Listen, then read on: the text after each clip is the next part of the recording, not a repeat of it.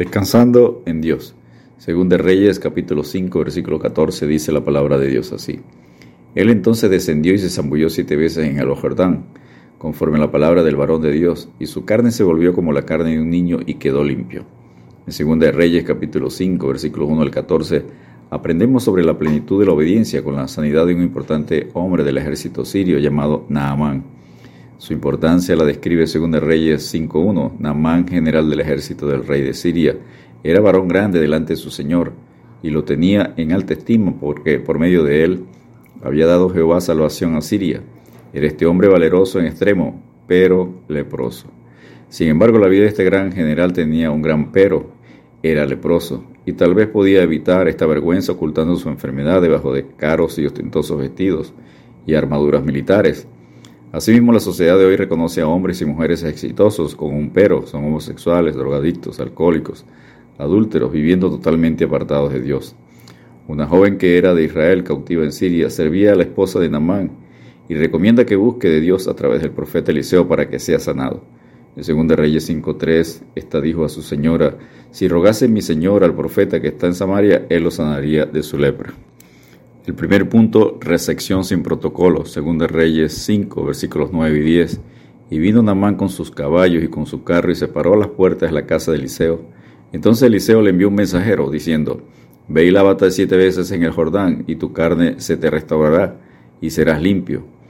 Eliseo no recibió a Namán con el protocolo que estaba acostumbrado a recibir como hombre exitoso y orgulloso.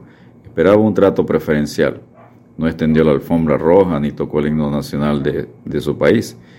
En lugar del profeta salió un siervo con una instrucción específica. Ve y lávate siete veces el Jordán y tu carne se te restaurará y serás limpio. Dios enseña cómo debemos acercarnos a Él en Hebreo 10:22. Acerquémonos con corazón sincero, en plena certidumbre de fe, purificados los corazones de mala conciencia y lavados los cuerpos con agua pura. El segundo punto, críticas para el profeta de Dios en 2 Reyes 5, versículos 11 y 12. Y Namán se fue enojado, diciendo, aquí yo decía para mí, saldrá él luego y estando en pie invocará el nombre de Jehová su Dios, y alzará su mano y tocará el lugar y sanará la lepra. Abama y Farfar, ríos de Damasco, ¿no son mejores que todas las aguas de Israel? Si me lavare en ellos, ¿no seré también limpio? Y se volvió y se fue enojado. Dios es soberano y se manifiesta como Él quiere. Además, el enojo enferma, nos aparta de Dios, su salvación y sanidad. Las comparaciones te llevan a la envidia y la envidia te enferma. Dios tiene que sanar ese espíritu de comparación, no compitas ni te compares con nadie. Dios hizo a cada persona con sus virtudes. Enseña Proverbios 14:30, el corazón apacible es vida de la carne, mas la envidia es carcoma de los huesos.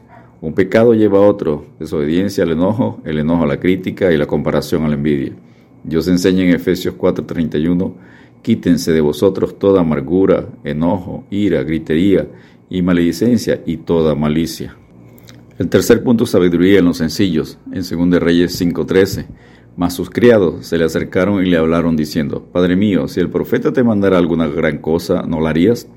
¿Cuánto más diciéndote lávate y serás limpio? Los siervos de Namán aconsejan sabiamente a su amo, con respeto lo llaman Padre mío, haciéndole entender que cosas más difíciles pudo mandar a hacerle el profeta.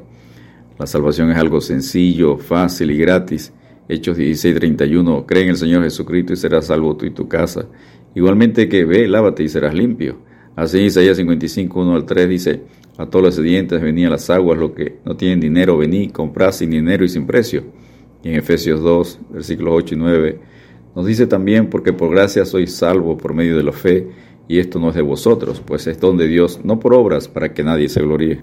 El cuarto y último punto, sanidad interior y exterior, en 2 Reyes 5:14. Él entonces descendió y se zambulló siete veces en el Jordán, conforme a la palabra del varón de Dios, y su carne se volvió como la carne de un niño y quedó limpio.